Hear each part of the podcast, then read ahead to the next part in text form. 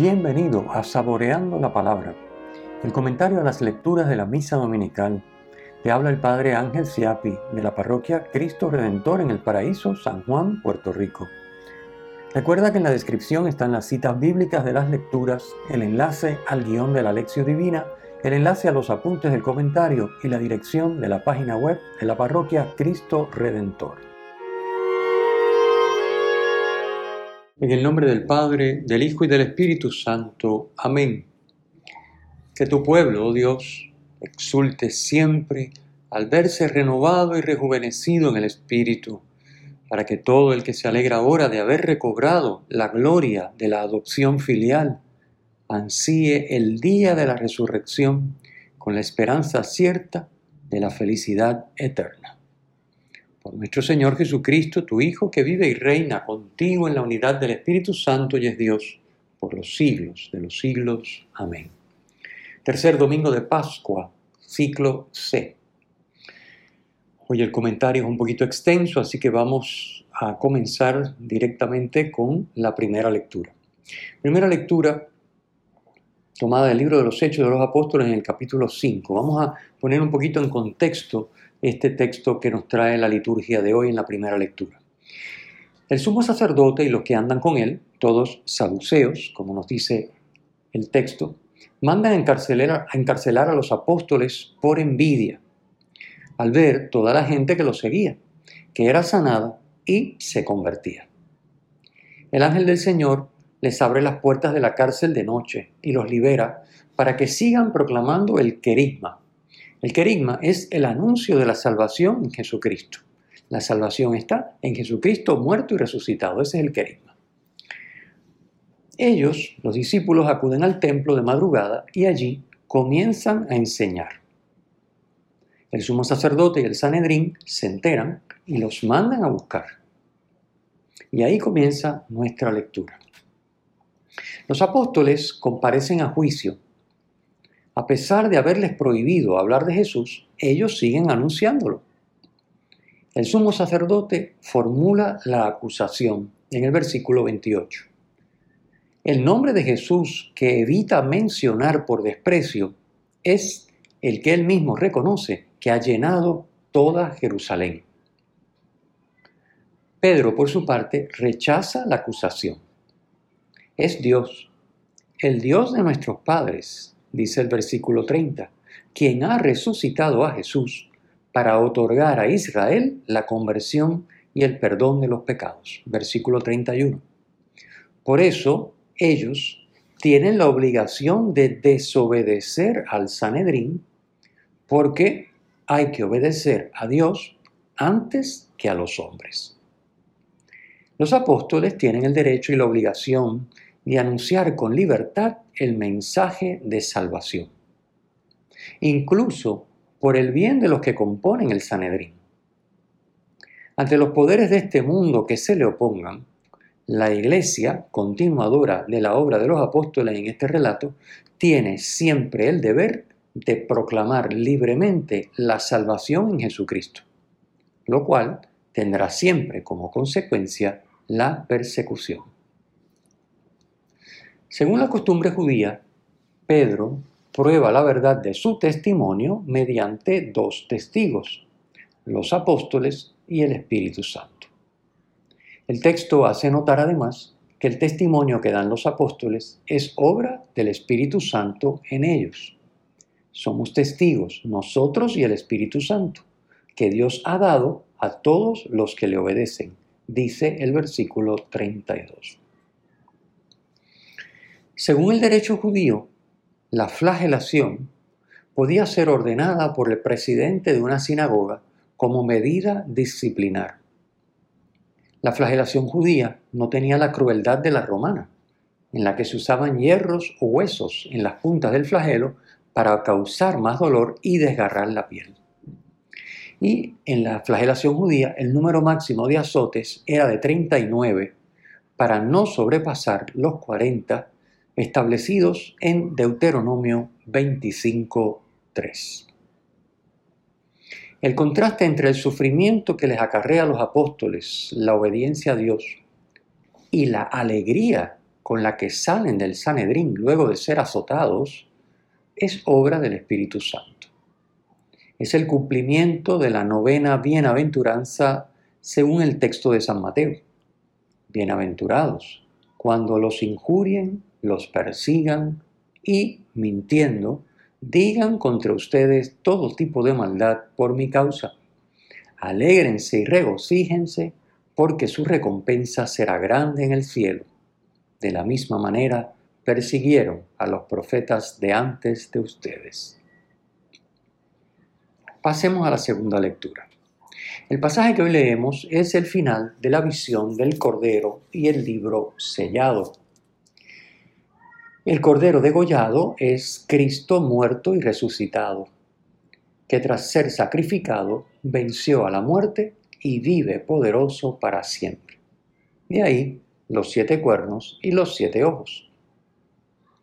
El Cordero victorioso lleva las señales de su martirio testimonial. El resucitado es el crucificado, es el mismo crucificado. El Cordero es quien único puede abrir el libro y romper los siete sellos.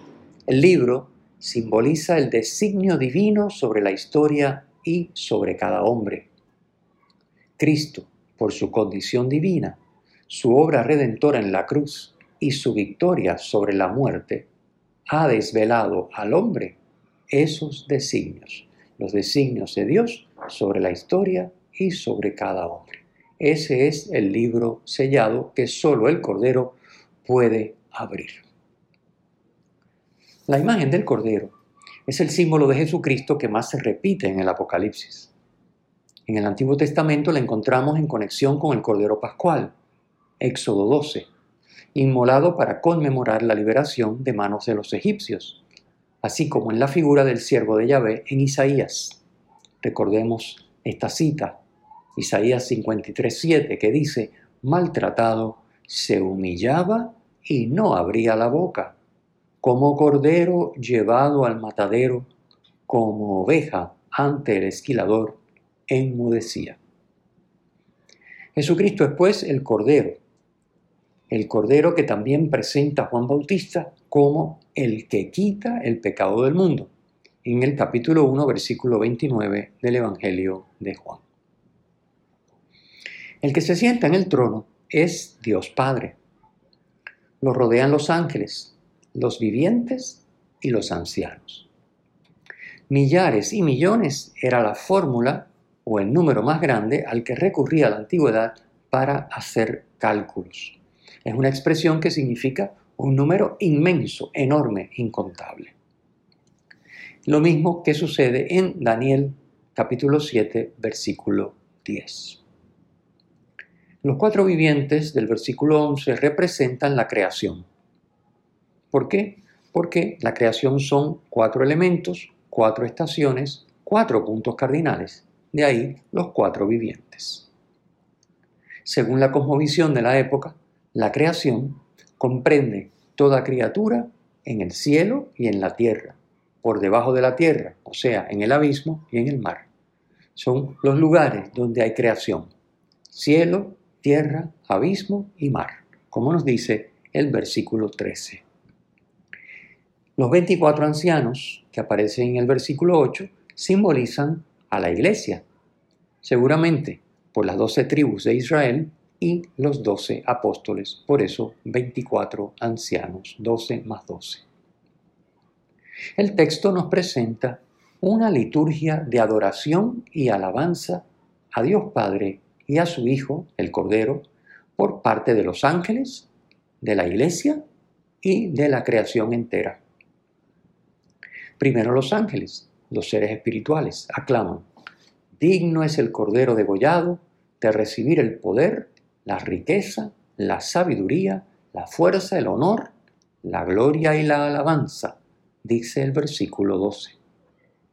Los siete atributos, fijémonos que son siete atributos, reflejan la plena posesión de la gloria divina por parte del Cordero. Es decir, sitúa al Cordero en igualdad de condiciones al Padre. Recordemos que el número 7 significa perfección. Y luego ya no los ángeles seres espirituales, sino ahora los seres materiales aclaman. En el versículo 13, al que se sienta en el trono y al cordero, la alabanza, el honor, la gloria y el poder por los siglos de los siglos. Cristo glorioso, el cordero degollado, merece la misma adoración que el Padre. A estas aclamaciones dirigidas al Padre y al Hijo, la creación entera, simbolizada por los cuatro vivientes, asiente respondiendo Amén en el versículo 14. Y la iglesia, simbolizada por los 24 ancianos, se postra en adoración. Esta es pues la explicación de la visión que nos trae hoy la segunda lectura del libro del Apocalipsis. Y el Evangelio. El Evangelio es precioso, tomado del Evangelio según San Juan en el capítulo 21. Este capítulo 21, según San Juan, aunque es canónico, es decir, escritura inspirada por Dios, al igual que el resto de la Sagrada Biblia, es un añadido posterior que no todos los especialistas atribuyen al autor del cuarto Evangelio. Hoy leemos la primera parte, que se puede dividir en dos escenas. Primero el encuentro con Jesús a la orilla del mar y luego la triple confesión de Pedro. Primera escena. La primera escena es un relato sobre la misión de la comunidad cristiana. El texto señala que es la tercera aparición del resucitado a los discípulos. Las anteriores fueron el domingo de la resurrección, Juan 20, 19, 25, y a los ocho días, el domingo siguiente, Juan 20, 26, 29. Fue el Evangelio que leímos el domingo pasado, segundo domingo de Pascua. La pesca es figura de la misión, la misión de la iglesia. El mar es el mundo donde se ejerce la misión. La noche en la que pescan es tiempo de ausencia de Jesús, que se ha identificado en el Evangelio Juan 8:12 como luz del mundo. Yo soy la luz del mundo. Por tanto, la noche es tiempo de ausencia de Jesús.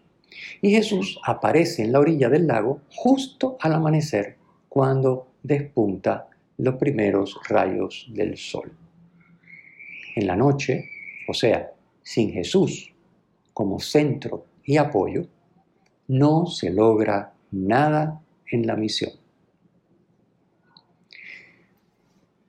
ser comunidad no es solo estar juntos, como nos dice Juan 21, 2a, sino es tener como centro y apoyo a Jesús, el Señor, como nos dice Juan 21 en los versículos 7 y 12.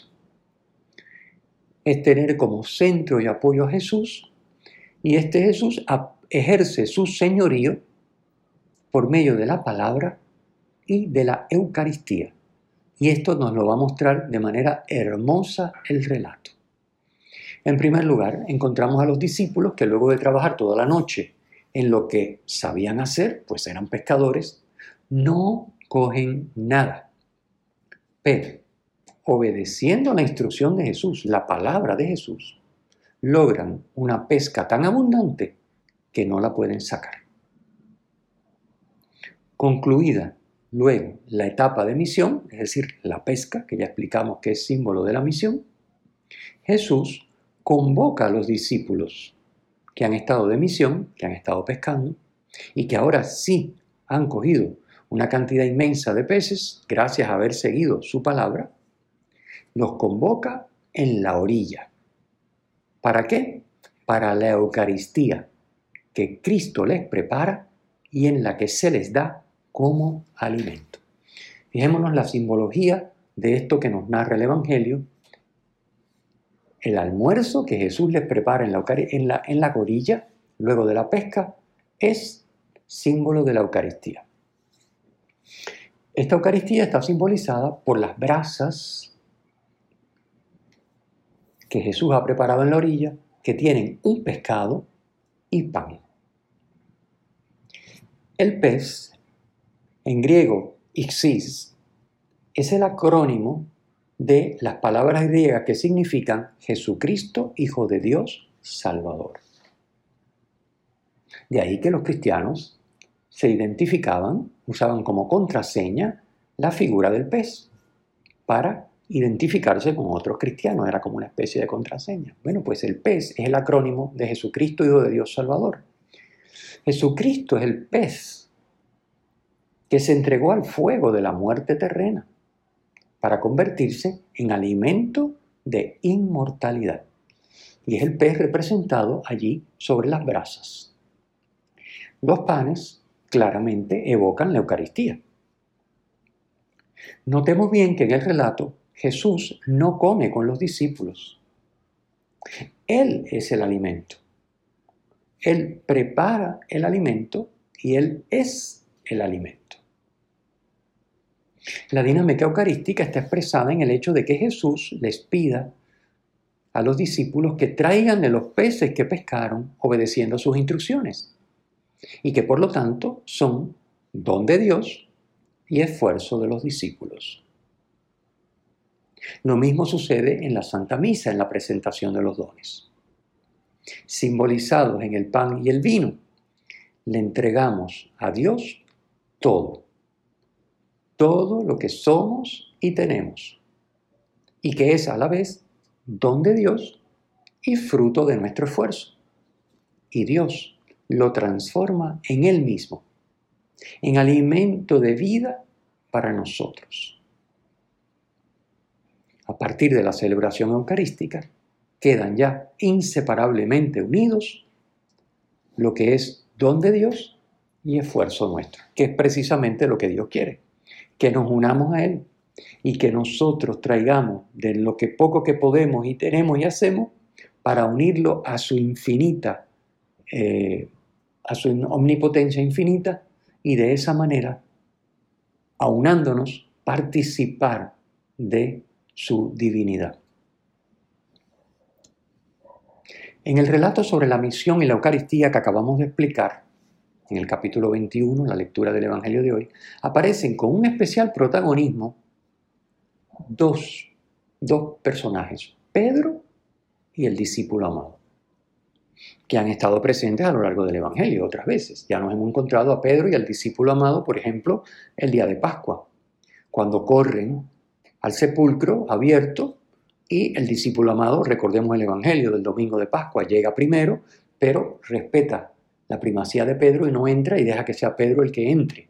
¿verdad? Recordamos ahí esa escena de Pedro y el discípulo amado. Bueno, pues hoy vuelven a aparecer en este relato del capítulo 21 Pedro y el discípulo amado. Y nuevamente, el discípulo amado es el primero en reconocer y confesar a Jesús, aunque Pedro es el primero en llegar hasta él. Pedro es también quien arrastra hasta la orilla la red repleta de peces, que simboliza el fruto de la misión. Es el que le entrega a Jesús, a nombre de la iglesia, el fruto de la misión, que es don de Dios y esfuerzo de los hombres.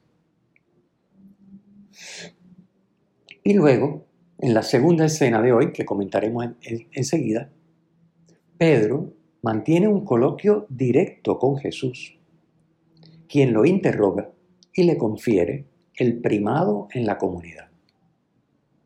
Los exegetas han visto en el discípulo amado la figura de la comunidad cristiana, de aquellos que anónimamente conservan la sensibilidad para reconocer y confesar a Jesús en medio del mundo. Y en Pedro la autoridad en la iglesia. El discípulo amado es figura de la comunidad y Pedro figura de la autoridad en la iglesia. Pasemos entonces ya finalmente a comentar la segunda escena del Evangelio de hoy, que es el interrogatorio de Jesús, el diálogo con las preguntas que le hace Jesús a Pedro. En esta segunda escena, como ya hemos dicho, Jesús le transmite a Pedro el primado. Pedro como sabemos, había negado tres veces a Jesús ante los criados del sumo sacerdote. Juan 18, 17 al 27. Y ahora Jesús le pide por tres veces que le profese su amor. Pedro se había colocado delante de los demás en su celo por el Señor. Recordemos Mateo 26, 33. Yo daré mi vida, yo estoy dispuesto a lo que sea, ¿verdad? Pedro, siempre. Bueno, pues ahora Jesús le pide que se coloque por delante en el amor. Le pregunta, la primera pregunta, ¿me amas más que estos? Versículo 15. Y Pedro, que ya ha aprendido la lección, no se atreve a afirmar directamente su adhesión al Señor, sino que se remite al conocimiento que Jesús tiene. Las tres veces le dice, las tres respuestas dice, tú sabes, tú sabes. Notemos el cambio de las expresiones en las preguntas, que es muy significativo también. En las dos primeras preguntas, la palabra empleada por Jesús es agape. Y en la tercera es filia. Agape es la palabra que se emplea en el Nuevo Testamento para designar el amor cristiano, la caridad, lo que llamamos caridad. O sea, un amor que no se busca a sí mismo, sino que se ocupa y preocupa del otro buscando el bien del amado. Es un amor oblativo, un amor dispuesto al sacrificio y a la renuncia. Filia es el amor de amistad, es el amor entre amigos. Pedro contesta las tres preguntas empleando la expresión filia. En las dos primeras, Jesús le dice, ¿me amas más? refiriéndose al amor cristiano. En la segunda, ¿me amas? También refiriéndose al amor con la expresión eh, de, utilizando el vocablo agape. Y en la última, Jesús rebaja la pregunta y ya utiliza la respuesta, el vocablo que Pedro eh, emplea en su respuesta las tres veces, que es filia, el amor de amistad. Las tres veces Pedro dice, tú sabes, la traducción dice, sabes que te quiero, la traducción litúrgica. Jesús, Pedro le está diciendo, tú sabes el afecto que siento por ti. Fíjense, Jesús le está preguntando, ¿me amas más que estos? ¿Me amas, Pedro? ¿Me quieres? Y las tres veces Jesús, y las tres veces Pedro, perdón, dice, tú sabes que te quiero, tú sabes el afecto que siento por ti. Ya no te lo digo yo, tú sabes, tú me conoces y tú conoces todo. Fíjense, ya como Pedro ha avanzado en su relación con Jesús y ya la humildad ha crecido en él. Ya no es yo me la he hecho de ser el que voy a dar mi vida por ti, el primero de todos, el que aunque otros te nieguen, yo no. no ya Pedro ya no se expresa de esa manera, ¿verdad? Muy hermoso. Por tres veces, entonces, como culminación de las tres preguntas y las tres respuestas, Jesús invita a Pedro a manifestarle su amor, su agape, apacentando a sus ovejas, o sea, dando su vida por ellas, que es lo que significa la expresión, cuando eras joven, tú mismo te ceñías e ibas donde querías, pero cuando seas viejo, extenderás las manos, otro te ceñirá y te llevará a donde no quieras. Esto significa dar la vida por las ovejas. ¿Por qué? Lo dice el mismo texto. El texto dice, esto dijo en el versículo 19, aludiendo a la muerte con que iba a dar gloria a Dios. Es decir, sabemos que Pedro fue crucificado y él no quiso ser crucificado como Cristo con la cabeza hacia arriba, lo crucificaron con la cabeza hacia abajo. Entonces, pues otro te ceñirá y te llevará donde no quieras. El mismo evangelista dice, esto se refiere a la muerte con la que iba a dar gloria a Dios. Así que Jesús le está diciendo, apacienta mis ovejas hasta la muerte, hasta dar la vida por ellas. Esto es lo que se transparenta en los versículos 18 y 19. El amor de caridad, el amor agape, manifestado por Cristo en su vida, particularmente en su pasión y su muerte, debe manifestarlo de ahora en adelante, a partir de este momento, la iglesia dirigida por Pedro y sus sucesores, obviamente. Iglesia que será sacramento de este amor agape para todos los hombres. El Señor esté con ustedes y con tu espíritu. La bendición de Dios Todopoderoso, Padre, Hijo y Espíritu Santo, descienda sobre ustedes y les acompañe siempre. Amén. Si te ha gustado, usa el enlace para compartirlo con tus amigos.